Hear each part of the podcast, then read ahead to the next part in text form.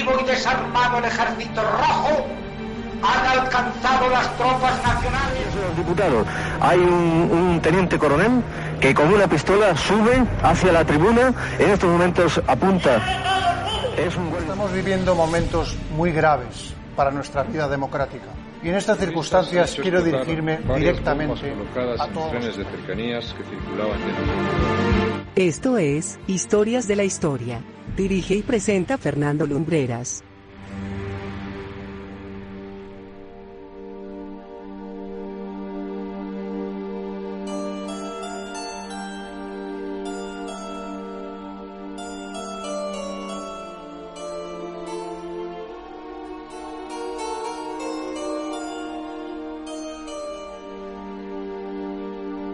Muy buenas noches amigos, bienvenidos una semana más a Historias de la Historia, llegando cada semana en directo desde el estudio María Sabaté de Viva Radio en la capital de España, en Madrid. Movemos hoy los engranajes de nuestra máquina radiofónica del tiempo para hablaros de una mujer que fue testigo de un momento fundamental en la historia, y precisamente inmersa en esos convulsos días es que gracias a su virtud supo sacar partido de una situación realmente comprometida, como veréis. Hoy todavía es recordada porque hay un museo a su nombre con sede en varias ciudades del mundo, museo cuya sede central en Londres hemos visitado y que os recomendamos enormemente. Es toda una experiencia, os lo confieso de corazón. Esta noche, en Historias de la Historia, os vamos a hablar de la legendaria Madame Tussaud, la artífice del primer museo de cera del mundo.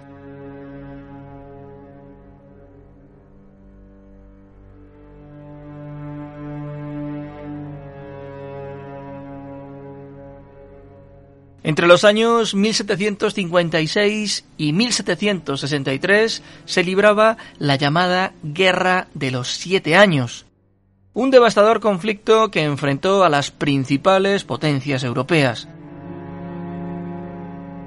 Precisamente en el mes de octubre de 1761 fallecía en el campo de batalla Joseph Grossholt, oficial alemán y padre de la protagonista de nuestra historia de hoy, que nacería dos meses después de aquel fatal suceso en la ciudad francesa de Estrasburgo.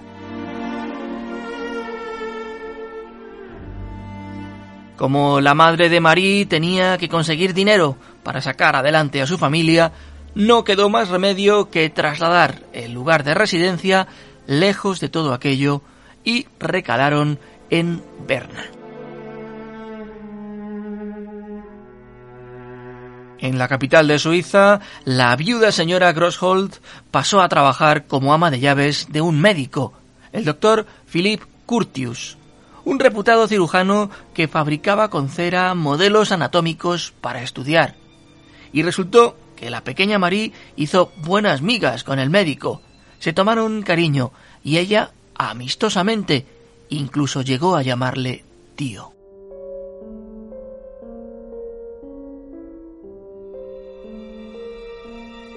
Lo que en un principio eran para aquel médico herramientas de trabajo para perfeccionar su técnica, poco a poco se convirtieron en obras de arte por el mero placer de esculpirlas, y eso a Marie le gustaba mucho, así que empezó a interesarse por el cómo se hacían. El doctor Curtius no tuvo reparo alguno en enseñarla.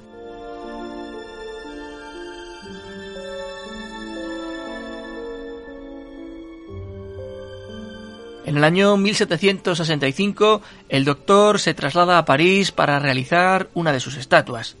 El encargo se lo hizo Jean Dubarry, amante del rey Luis XV de Francia.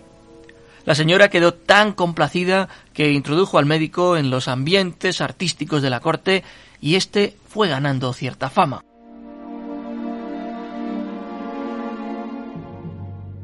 En 1770, el propio doctor llevó a cabo una pequeña exposición de figuras de cera, pero habría de esperar seis años más hasta que en el famoso Gran Palais de París, a escasos metros de los Campos Elíseos, acogieran la primera gran exposición.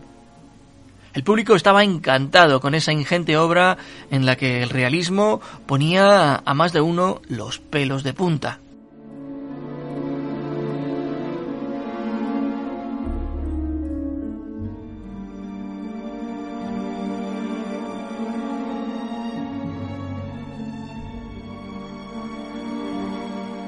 Para entonces, Marie ya ayudaba al médico y escultor en gran parte de su trabajo. Eso sí, en 1782, en el Boulevard del Temple parisino, se abrió una segunda exposición con un inquietante nombre que atrajo a más público si cabe. Era La Cueva de los Grandes Ladrones, y fue la antesala de un espectáculo que cambiaría para siempre la vida de Marie.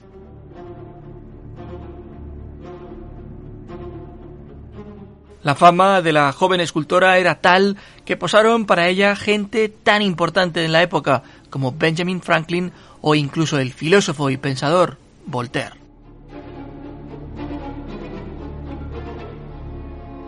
La familia real francesa había ya echado sus ojos en ella y en 1780 la mandó llamar a Versalles para que se ocupara de dar clases de arte a la joven hermana del rey Luis XVI, Madame Isabel.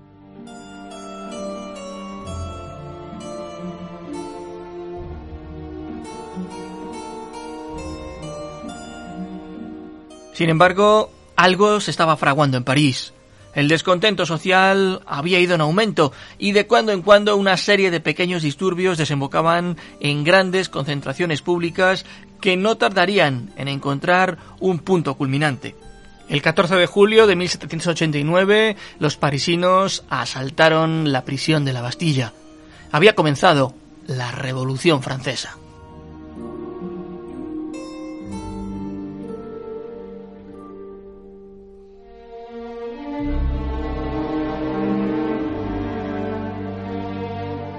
Marie fue testigo de aquellos convulsos días.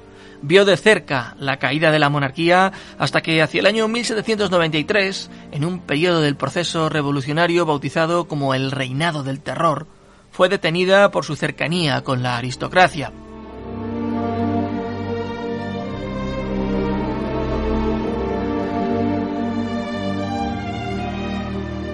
En uno de aquellos días fue arrestada sometida a proceso judicial y la acompañaba en prisión nada más y nada menos que Josefina, la esposa de Napoleón Bonaparte. Un juzgado la condenó a morir en la guillotina y de hecho se iniciaron los protocolos que disponía la ejecución, esto es, el rapado de la cabeza.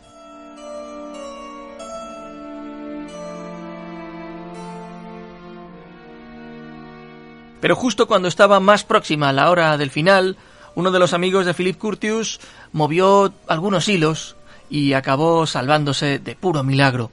Eso sí, aquella huida de la guillotina tuvo una contraprestación.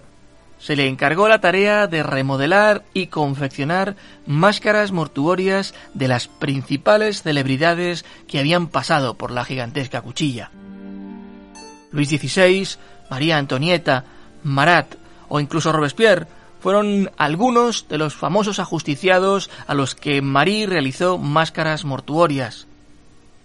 Lo que es un enigma es si era la propia protagonista de nuestra historia la que buscaba en los depósitos de cadáveres en busca de esos famosos o si directamente se los dejaban en su pequeño estudio.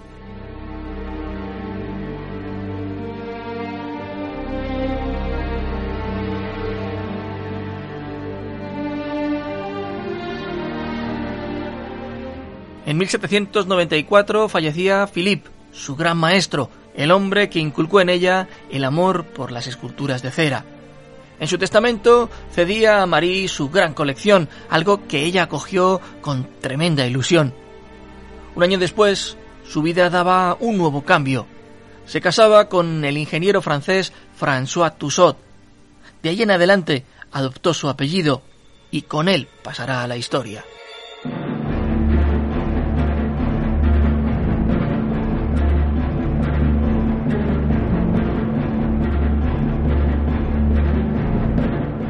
El siguiente destino en la vida de Marie fue Londres. Hasta la capital inglesa se trasladó junto a su familia en 1802 con el fin de iniciar allí una nueva vida, marcada desde luego por su incuestionable talento artístico. Y allí, en esos círculos en los que se movía, conoció a un hombre, Paul Philidor, de profesión espiritista e ilusionista. Philidor era en realidad un vividor, uno de tantos vendedores de humo que jugaba con lo sobrenatural a partir de viejos trucos y cuyos métodos poco ortodoxos le habían permitido sobrevivir.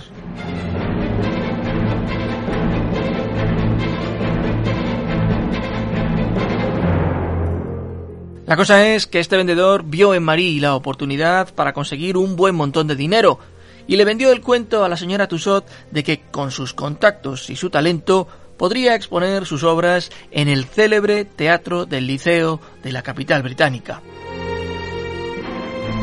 En realidad, aquello fue una tremenda estafa.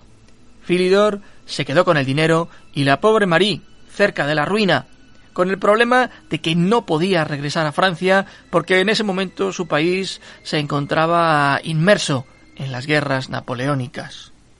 Su marido François sí regresó a París y ya no volvieron a verse nunca más.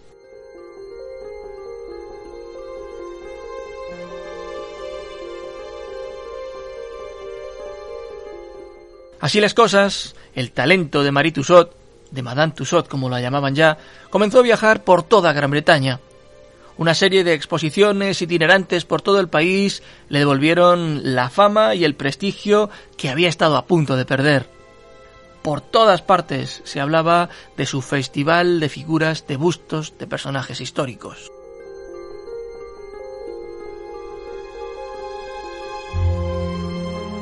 No sería hasta 1835 que regresó a Londres y con parte de las ganancias de aquellas décadas de girar por todo el país compró un local en Baker Street en el que por fin pudo colocar una exposición permanente. El Museo de Cera fue un auténtico éxito en todos los sentidos. Se dice que incluso el duque de Wellington paseaba con frecuencia por sus pasillos solo por el gusto de contemplar su estatua y la de algunos de sus enemigos, como Napoleón Bonaparte, también fielmente reproducidos. Pero, sin duda, uno de los escenarios más admirados dentro de su museo era la recreación, casi a tamaño real, con minucioso detalle, de la coronación de la reina Victoria.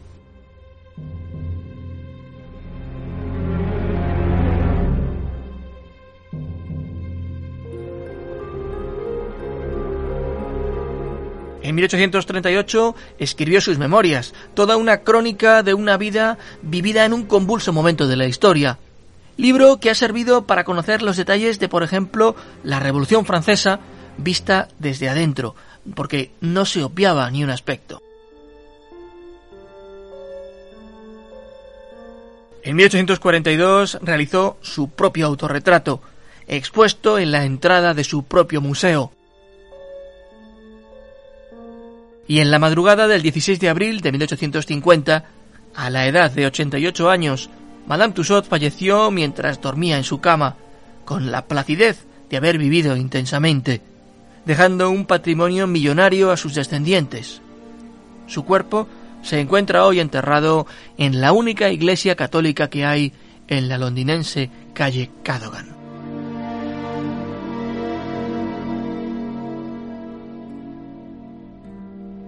Tras su deceso, fue el hijo quien se hizo cargo del museo, prácticamente con carácter vitalicio, y después el hijo de este.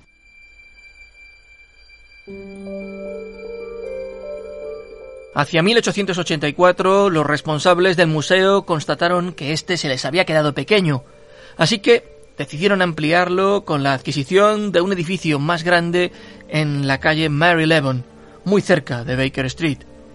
Pero he aquí que en 1925 un terrible incendio asoló el museo y se perdió una gran parte de la colección de las figuras originales.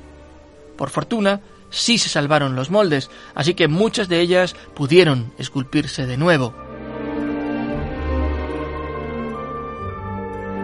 No obstante, no sería este el único contratiempo que sufrió el museo. En la Segunda Guerra Mundial, los bombardeos sobre la capital británica también afectaron al edificio principal, que sufrió serios daños. Como en la ocasión anterior, algunas de las figuras originales pudieron salvarse y de hecho todavía se conservan hoy como auténticos tesoros.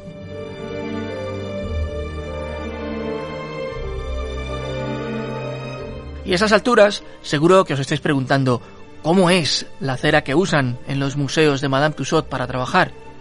Bueno, pues a este respecto os tenemos que decir que la base de las figuras es cera de abejas. A partir de ahí, el elemento es tratado en un proceso químico complejo que se denomina esterificación, en el que se mezcla con varios alcoholes y con ácido carboxílico. Se tiende a usar este proceso para que el material sea más duradero en el tiempo.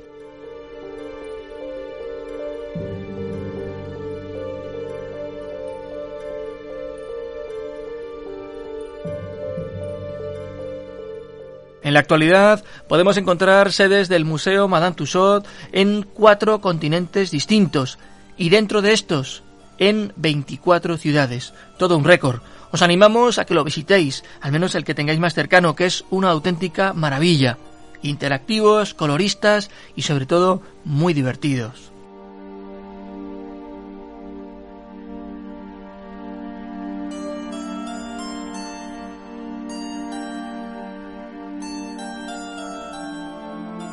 Y esta es la historia de Madame Tussaud, la escultora de figuras de cera más importante del mundo. Como veis, además de una más que interesante existencia, también tiene un extraordinario legado que esperamos hayáis encontrado interesante.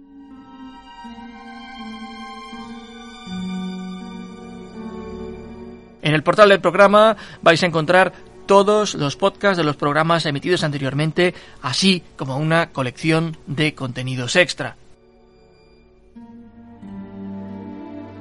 Nosotros volveremos la próxima semana aquí, en este mismo punto del ciberespacio. Gracias por habernos acompañado y como siempre decimos, muy buenas noches y buena suerte. Hasta la semana que viene.